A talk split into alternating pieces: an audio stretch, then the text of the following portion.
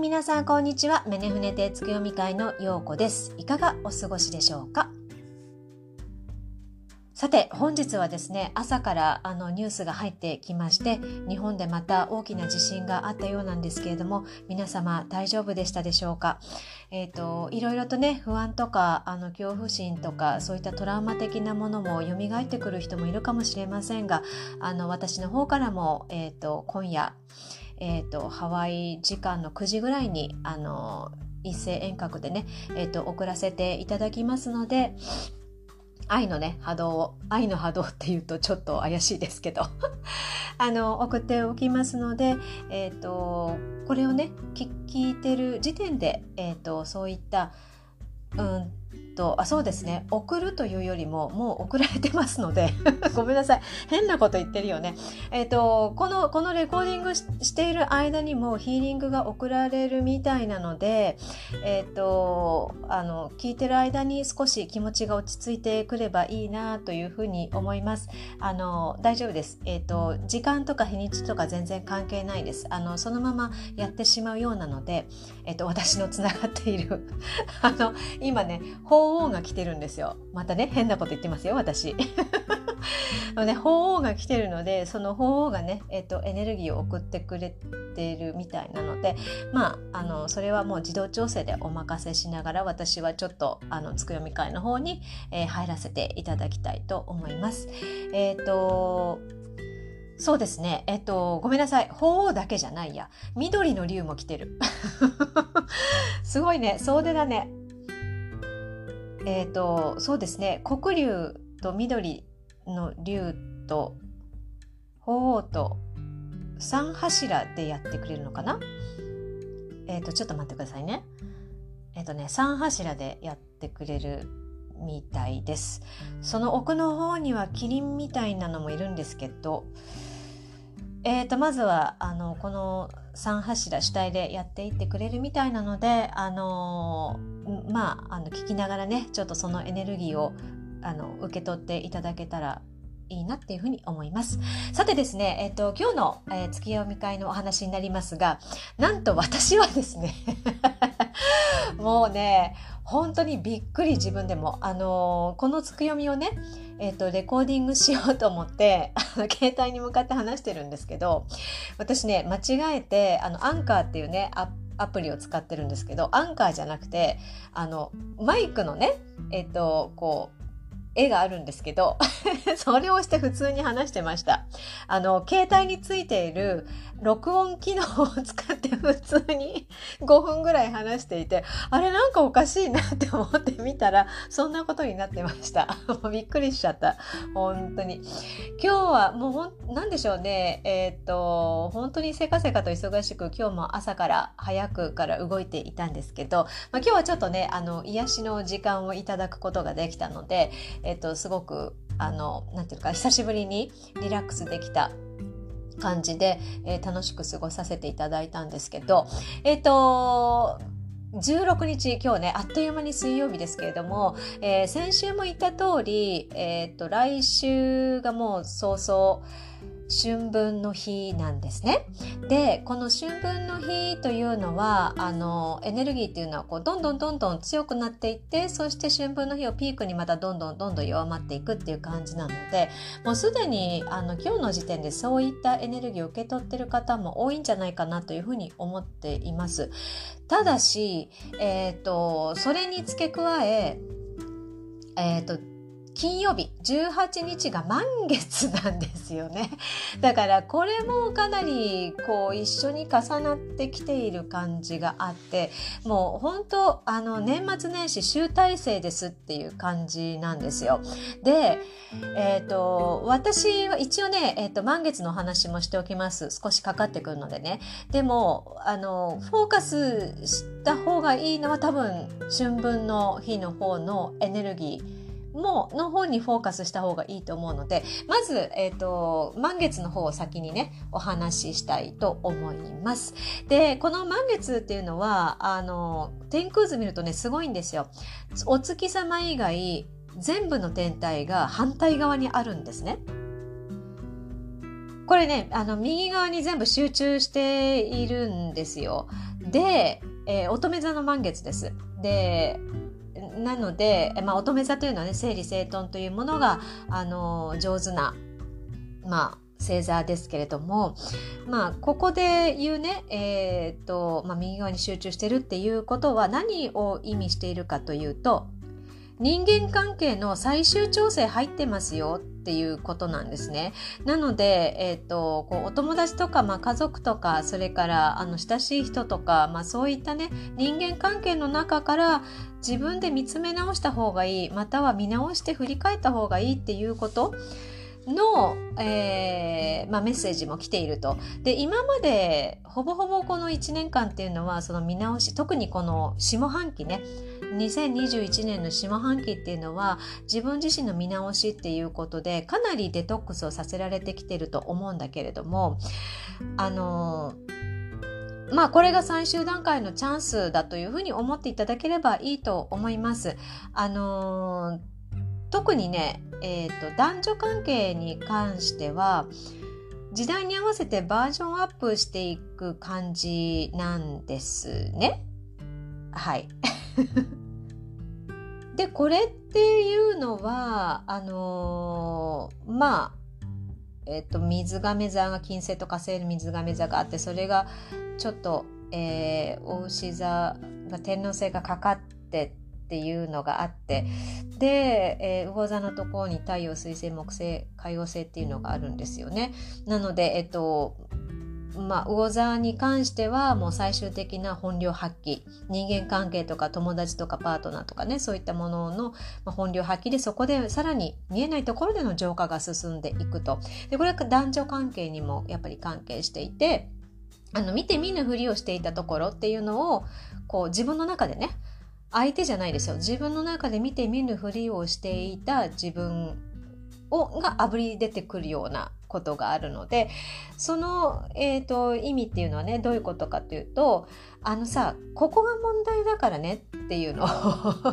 なんとかしてちょうだいっていうことで出てきてるというふうに思ってもらえばいいと思います。でそこでねあの自分の中にあるその重たい感情とか、まあ、モヤモヤしたものとかねそういったものがなんでこんなことになっているのだろうかイライラしてるところとかねっていうのがあの落ち着いてちょっとあの見直してみるでしかもあの目に見えて多分体験していくと思うのでなぜかというとあの乙女座というのは、えー、土の、えー、なんだっけ 土の性質なんですね。だから物質的なことで分かりやすい形で出てくるっていう感じだと思ってください。そうすると自分の中にいかに潜在意識の中にまだまだそういったものがあったのかっていうことに気がつけるんですよ。でそこであのあそうかそうかって言って認めてしまうとさらにそのパートナーシップっていうのにバージョンアップ、まあ、時代に合わせてねいけるようになるっていうメッセージなんですね。で特にですねあのツインレイというあのまあね、ソウルメイトっていうのがあるいるんですけれどもそれに関しては、えーとまあ、4月上旬に金星が、えー、魚座からお羊に入りその10日後に火星もお羊座に入るんですね。でえっ、ー、とこれがですねえー、新しい愛の形としてスタートできるわけなのでそのそれまでのそのツインデーっていうものが成長するにつれてその愛も一緒に成熟していってそして新しい愛の形がスタートするっていう感じなのでもっともっと,、えーといい状況になっていくと思います。でこの時に、えーと、私は気づいていただきたいことが一つあってツインレイに関してはそのフィジカル的に絶対に一緒にいないといけないのかって言ったらそういうわけではないんですね。あのエネルギー上でもう一つでつながっているわけだから自分がやることをしっかりやれば相手もちゃんと成長できるっていうことなんですよ。で、えーとそういった見えない世界でのコミュニケーションっていうのもも少し、えーと、大事にしていってほしいなっていうふうに思っているんですね。あのそれで例えばフィジカル的に会えないからとかあの連絡が取れないからっていうことでその3次元的に、えー、考えてしまってそしてあの心を痛めていてはそこから抜け出せません 抜け出せないしそれからあのこのバージョンに限ってではバージョンというか、まあ、いろんなね、えっ、と、ソウルメイトっていうのがいますけれども、ツインレイに関してはたまにもう無理やり一緒にくっつこうという人もいるんですが、本来そういったものではなく、えっ、と、例えば相手が既婚者であったとしても、その全てを愛せるような状態になるわけなんですね。だから先に何があったとしても、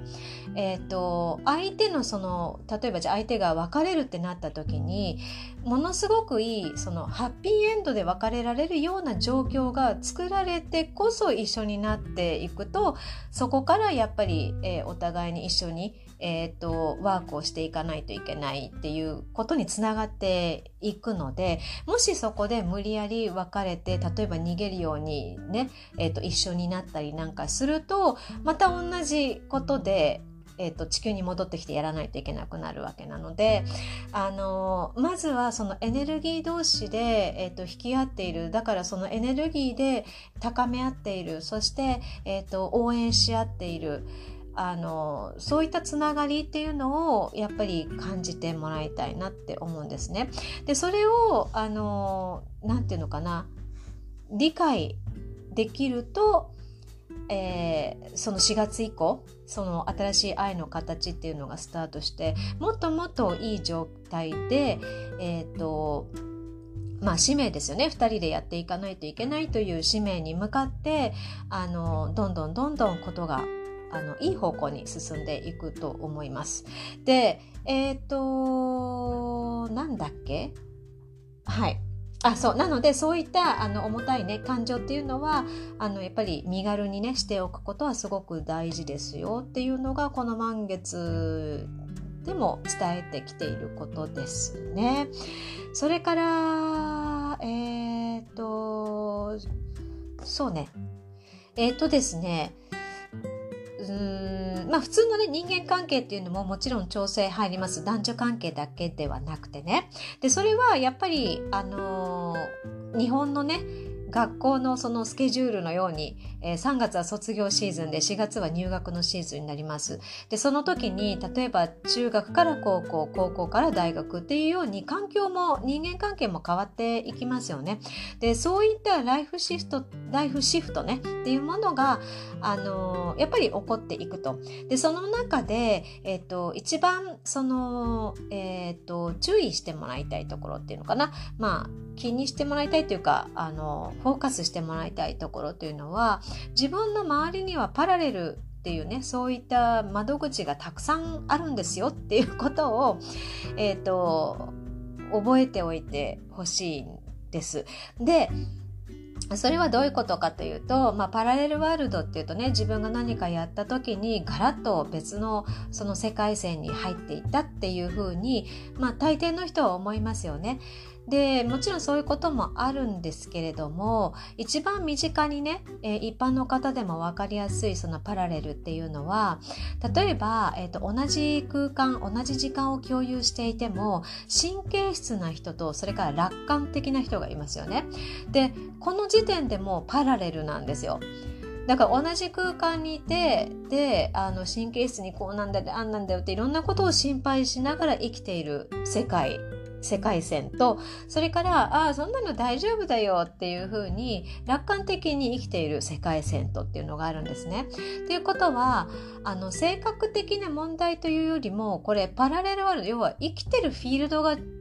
うんだよっていうことが分かればお互いに尊重し合えるようなねもっと簡単にあのなんていうのかな力まずにコミュニケーションが取れるようになると思います。なぜかというとあそうかなんか大変な世界に住んでるんだねっていうふうに思えるわけなんですよ。あの例えばもうあの人いつもなんか文句ばっかり言ってとかってねそういうことではなくて受け入れてあげられるようになるわけなんですね。なのでそれが一番そのパラレルっていうそのねみんなそれぞれ世界線があってその世界線っていうのはあのたくさんあるんですよっていうのは分かりやすい例じゃないかなというふうに思います。でそれによって例えばねあの中学だったけど 留年してもう一回中学やりますっていう人もいるだろうしちゃんと高校行ける人もいるだろうしね。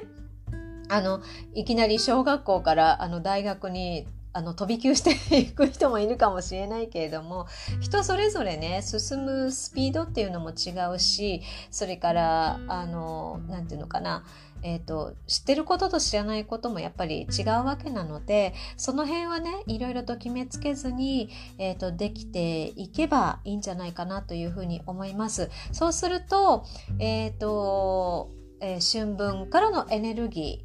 ーですね。はい春分からのエネルギーっていうのもすごくあのアクティブに前向きに進んでいけるようになると思うんですね。で春分以降はねあのもういきなり春分の話になりますけど。春分以降あだからね、えーと、この満月の1週間2週間ぐらいはね、まあ、3月いっぱいですよ。あの春分始まっても。はちょっとそういうところをねきちんとあの見直して人間関係の最終調整っていうのをあのしていっていきましょうということです。あの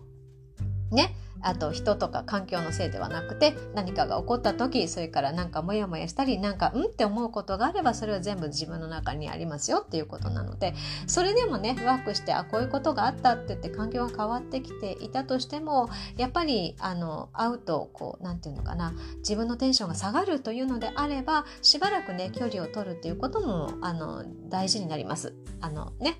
あの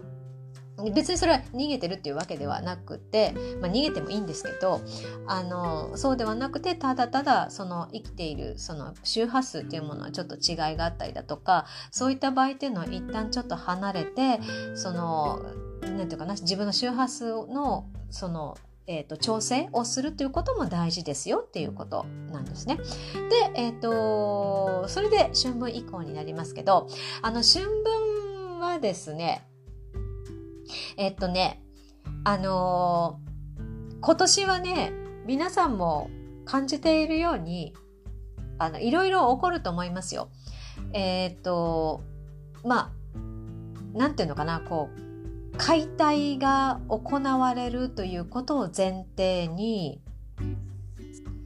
いろいろなことが起こり得るっていうことも踏まえて、えー、真剣に自分の人生をあの歩んでいきましょうということを前提にして、えーと、お話ししていきますがあの前向きな話だけにしておきます。あのいろいろとありそうな感じなんだけれどもでもそれはもうあの言わなくても皆さんのあの直感が感じていることだと思いますしそれよりもじゃあどういうふうにしていったらいいのかっていうねそっちの方にあの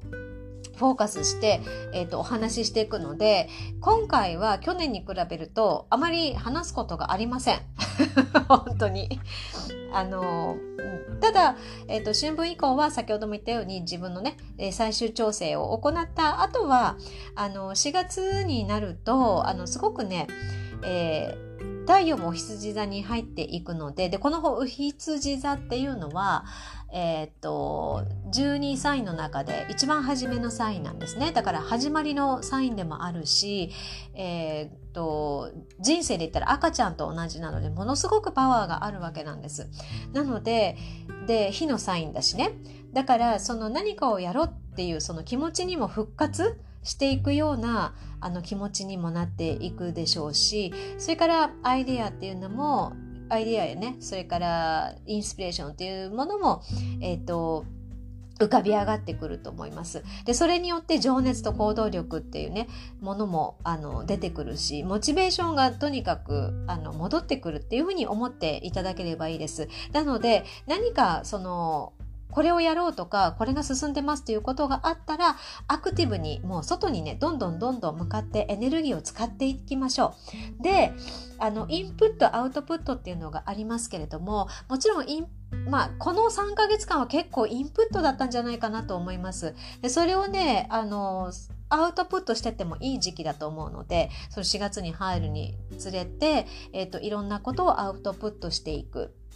うん、っていうことが大事になっていきますね。そうすると、あの、5月中旬に木星がね、魚座から羊に一旦入ります。で、そこでまた火のサインが加速するわけなんですね。ということは、これは、例えばビジネスだったり人間関係も同じなんですけど、その、えっ、ー、と、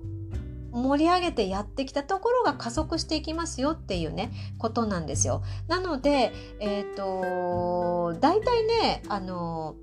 いい感じで動いていけるような感じなんですよね天空図を見てみるとね。で、あのそのアウトプットしていくっていうのはまさに、えーと、情報とか経験とかねそれから学びとか体験コミュニケーションこういったものを司っているそのハウスがあってこれね3のハウスなんですけどそれがね太陽がそこに入っているわけなんですね。なので引き続きその自分はこういうことをしてますとかあのこういったことを、えーと、一緒にできる人いませんか？みたいなね。あのそういった SNS 関係でもあの使っていってもすごくいい感じだと思います。で例えばあの、まあ、体験っていうのも入ってくるのでうんとそうだな。例えばえっ、ー、とあそうですね。その前にえっ、ー、と魚座というのがね魚座のところに水星木星海星が入ってるんだ。あのなんかねすごいね。渋滞してるんだよねこの辺の。この辺のあの天体がね。うん。で羊のところにお羊座のところに太陽とキロンっていうものが入っているのでこれを見ていくとまあ例えばうん。まあ、まずこのなんていうのかな、えっ、ー、と、まあ、議論っていうのはね、トラウマとかそういった持ち越してきた、その心の傷だったり、前世のね、記憶だったりっていうものも、こう、司っている惑星なので、で、それがね、太陽と一緒に重なってるっていうことは、何を伝えてきているかというと、例えばトラウマとかコンプレックスとか、それから、あの、持ち越してきてる恐怖心みたいなものねいわゆるあのそういったものをもう表に出していっちゃいましょうよと、うん、いうことなんです。でいわゆるね認めていくっていうことになるんですよね。なので、えーと、私はここがすごくコンプレックスですって別にあの SNS とかで言ってもいいんだけどでもそれだとちょっとねあれなので例えばあのグループトークとかあのお悩み相談みたいな感じでねあの意見を聞いてみるあの例えば私こういうところが苦手なんですけれども皆さんどうしてますか？みたいなそういう感じで意見を聞いてみたいだとかあのこういうトラウマがあって結構恐怖こういうことになるとちょっと拒絶反応がしちゃうんですけどっていうのであれば例えば思い切ってカウンセリングに行ってみるだとかもちろんそのね、えーと、エネルギーヒーリングっていうところに行って自分でワークしてもいいと思うんですけどあのまあカウンセリングに行ったりとかしてもいいんじゃないかなというふうに思います。でえ、ー、とそれから魚座のところのそのえっ、ー、と水星と木星と海王星ね すごいんだよね。これで、魚座の海王星がサンハウスのところにいるので、これはやっぱりあの見えないものからの情報も入ってきますよっていうことなんです。なので、えっ、ー、と、五感を使えるようなところをやっぱり押して、押してきてるんだよね、やっぱりね。風の時代だし、やっぱり木星がその、魚座にいるってこういうことなんだなって思うんですけどあの私もね、えーと、本当にこの2月の後半からずっとね、えーと、伝えてきてるようにとにかく目に見えないものからの情報がバンバンに 集まってきているんですね。未だに続いてるんですよ。一旦落ち着いたんですけど。でもね、あの、そういうことなんですよ。だからあのぼーっとあの眺めてるだけじゃなくて あの目に見えないところからもキーワードとかメッセージとか多分バンバンに来るんだと思うんですねこの1年っていうのはね。だからそれを見逃さずにやっぱり受け取ってほしいっていうこととそれからあの自分もねそのフィジカル的なその情報あの物質的な情報ではなく五感とかそういったものを使った情報っていうのをすごく大事にしてもらいたいっていうこととあとは、えーと、自然とね戯れたりだとか動物とねコミュニケーション取ったりだとかそこから気づきを得ることも多いみたいなんですね。なので、えーと、例えばそこから直感とかインスピレーションが降りてきたらあの何て言うのかなそちらの方にちょっとフォーカスして、えーとやってみるといいんじゃないかなというふうに、えー、思います。なのでいわゆるね見えないものとの対話を、えーと、してなるべくしてみるようにしてみましょう。で世間的にもあのー、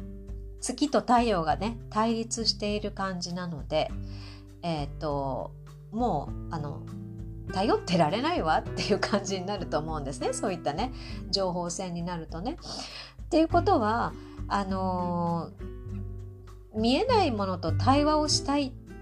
って思う人が多くなってくると思います。それから、えーと、とそういったものを学びたいっていう人も多くなってくると思うので、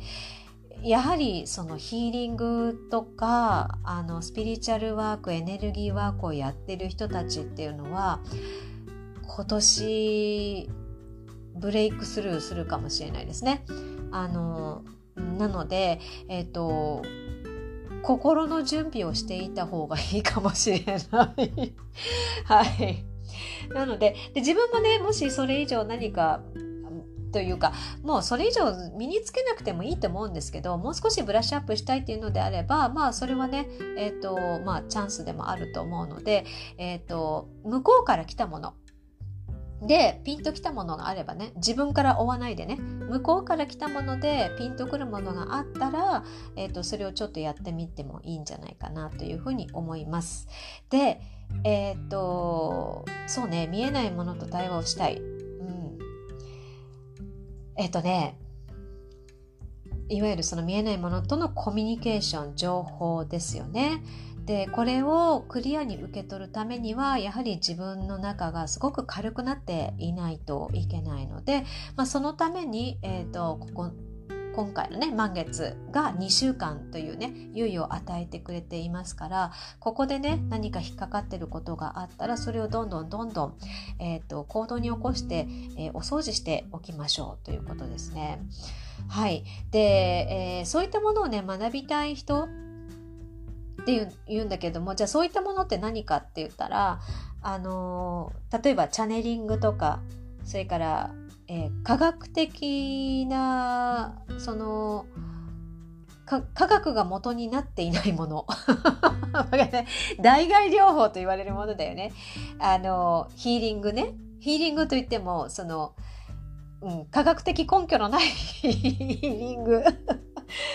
の方がやっぱり注目されてくると思いますしそれからあの霊気とかね。それからエネルギーワーク。であの最近よく聞きますけどアニマルコミュニケーターこういったものもすごくいいと思います。こういった感じであそれからねえっ、ー、と植物と対話する人もいますよね。あれなんて言うんだろう。えっ、ー、とプラントコミュニケーターっていうのかな。それともフィフィトコミュニケーターっていうのかな。そういったものを扱う人。ね。それからえっ、ー、とそうですねそういったものがどんどんどんどん色濃くなっていくと思います。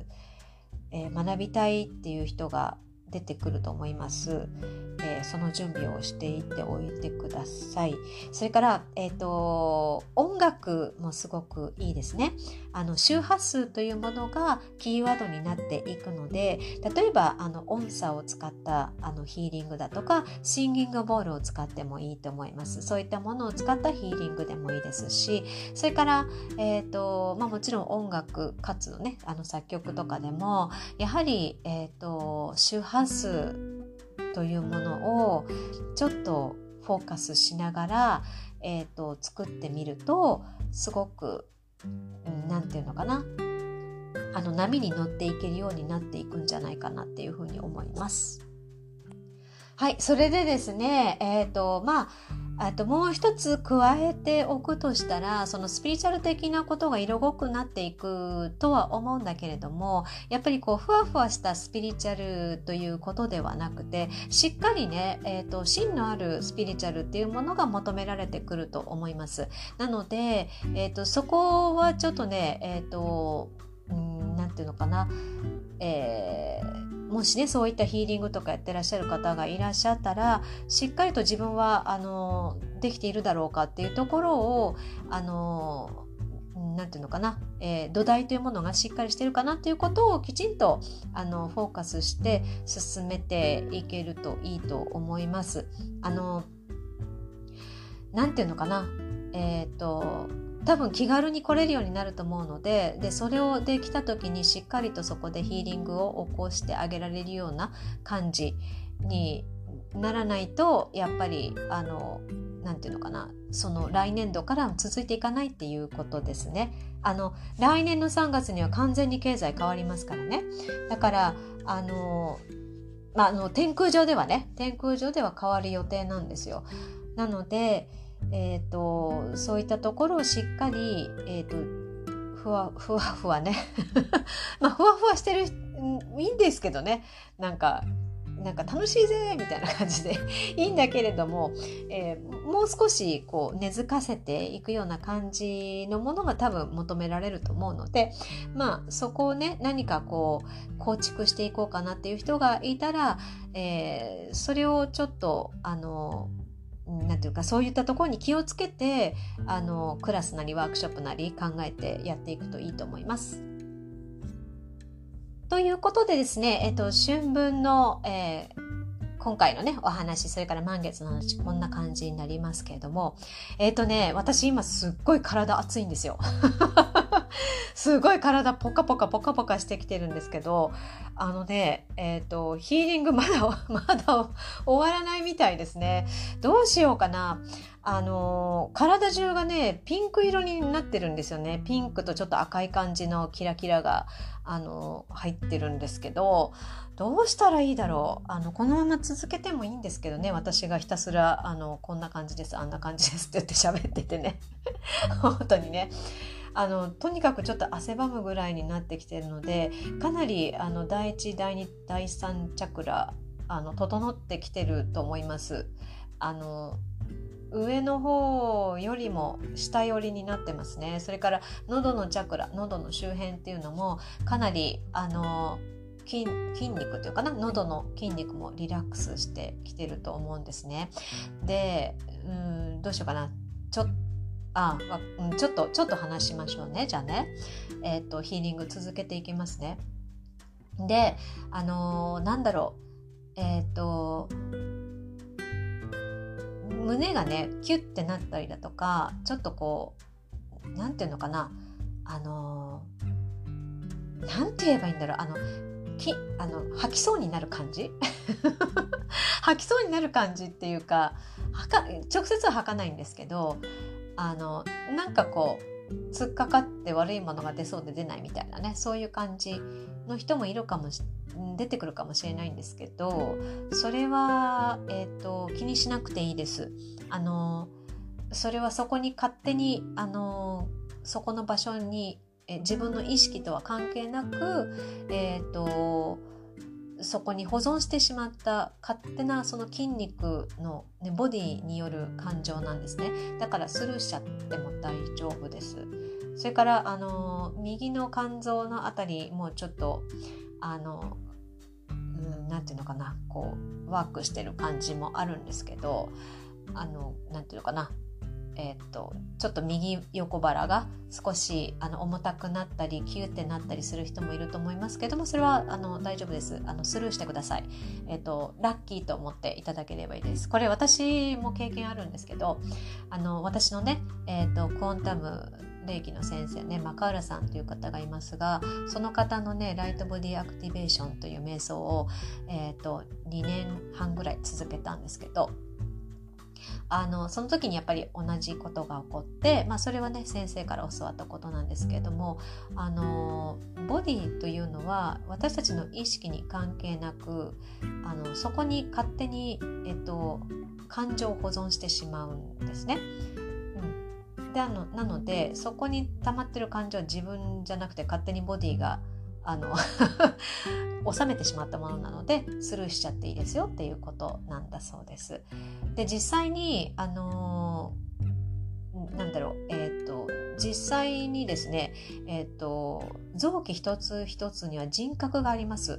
本当に人格があるんですよ。で場合によっては勝手に自分で名前を付けてる場合もあるんですね。あの臓器自体がね。だからあのそのぐらいその臓器っていうものもあの連動して、えーと、生きている感じなので、まあ、勝手にねあのそういった感情だから何かあった時にうわって力が入ったところにそこにあの感情をこう押し込めてしまうっていうのも、まあ、分からなくはないんですが、まあ、それは自分じゃないと思っていただければいいです。はい、あのいわゆるねあのガンダムを操縦してるのと一緒なんですね。だからガンダムがあの足を怪我したからといって、えー、操縦する、ね、自分パイロットが痛いかって言ったら痛くはないですよね。それと一緒です。なのでスルーしちゃってください。で上からあの水色のエネルギーが、えーと、体の中心部通っていて、えー、すごく気持ちがすっきりしてきてるはずです。えっ、ー、とお腹の、えーちょうど、えおへそとみぞおちの間あたりの筋肉が、えー、すごく緩んできてそして、えーと、冷たいね滝が流れるような感じで通っていてそうですね。あのブルーと水色ブルーと水色って一緒だね。ブルーと白だ。ブルーと白を混ぜ合わせたようなあのラメな感じのエネルギーが入ってきてます。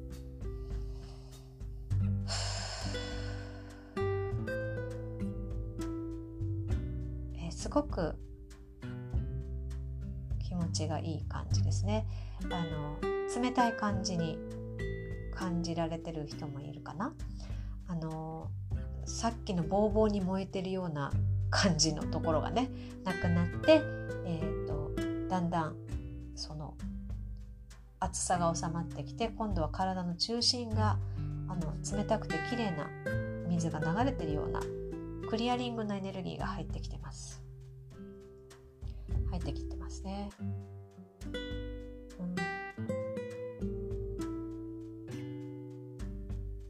うん、そうですね。一回深呼吸をするといいかな。一回深呼吸してみましょう。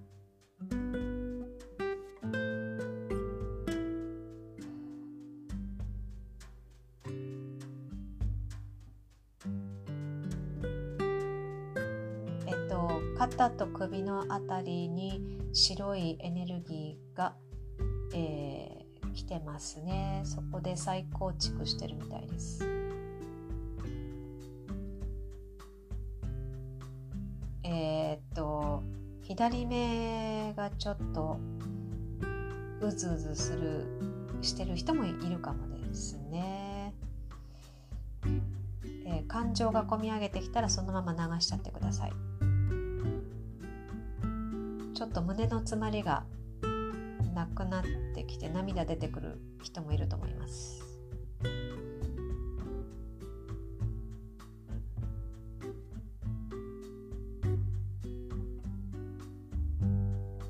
うんとそうですね。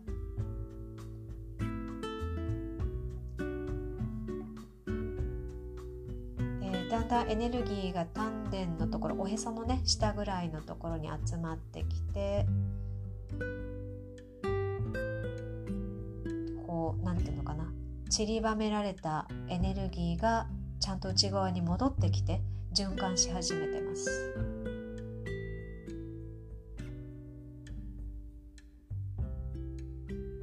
えっ、と足の筋肉も緩んできてるかな。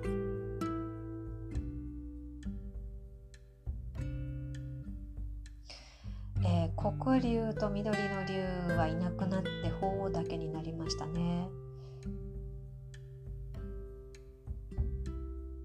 かなりガッて入ってきてますね。金色。あもしかしたら色が見える人は黄色っぽく見えるかもしれないです。でキラキラしてる感じがあるので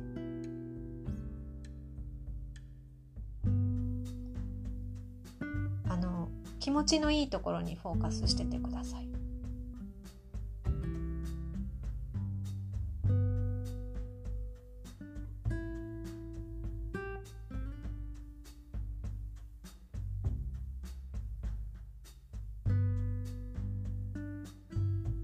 喉の上あたり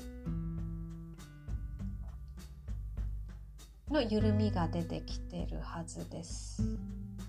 息がしやすくなってるはず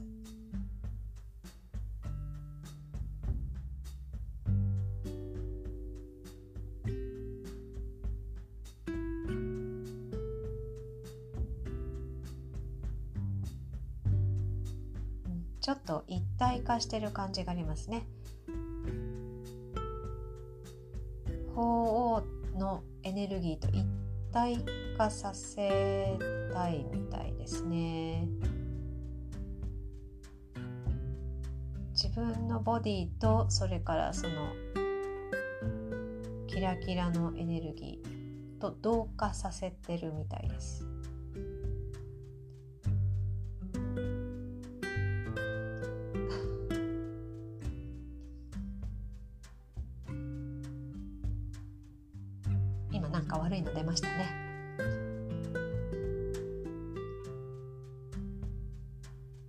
とだんだん安心感が出てきてると思うんですね。深く深いところまでそのエネルギーが浸透していって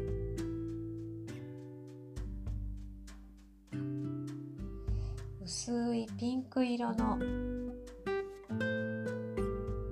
球体の中にいるような感じですねお母さんの子宮の中にいるような感じかな、えー、安心感が出てきてると思います。一番幸せで安心できる場所ですね。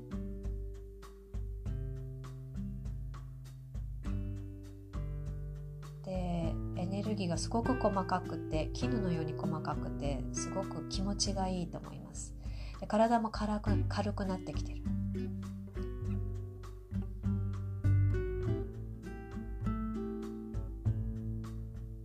なんか暖かい光に包まれてる感じがしますよね。これはね鳳凰のエネルギーなんですよね。うん。えっと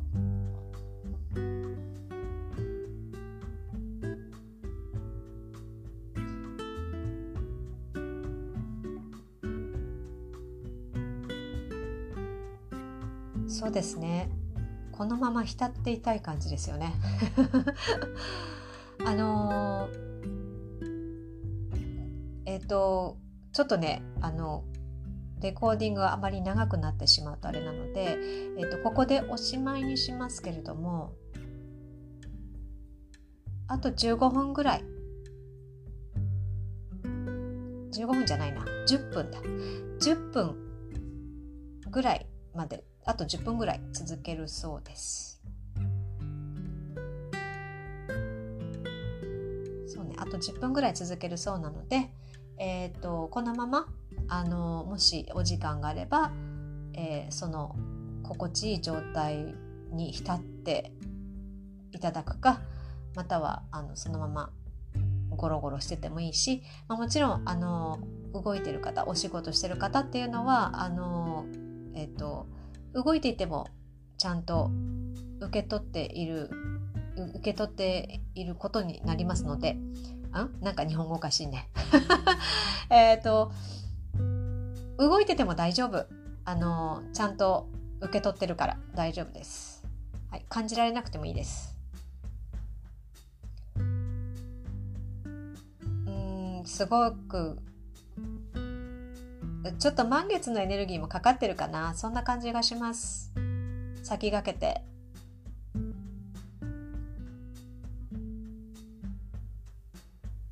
うん。あのー、もうこのぐらいにしとく。なかなかやめられないんだけども、えっ、ー、と、まあ、そのね、えっ、ー、と、ちょっと、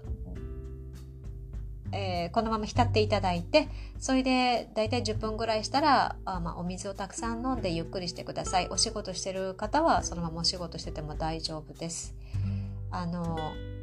かなりヒーリングが起こったと思うので、なんとか、あのね、えっ、ー、と、切り抜けていただけたらいいなというふうに思います。ということで、えーと、今回は、えー、ここまでにしたいと思います。また来週 会いましょう。来週はね、春分過ぎてからになりますけど、まあ、どういう話になるかお楽しみにしていてください。それでは、あのー、ありがとうございました。また、え、ー、と、お会いしましょう。では、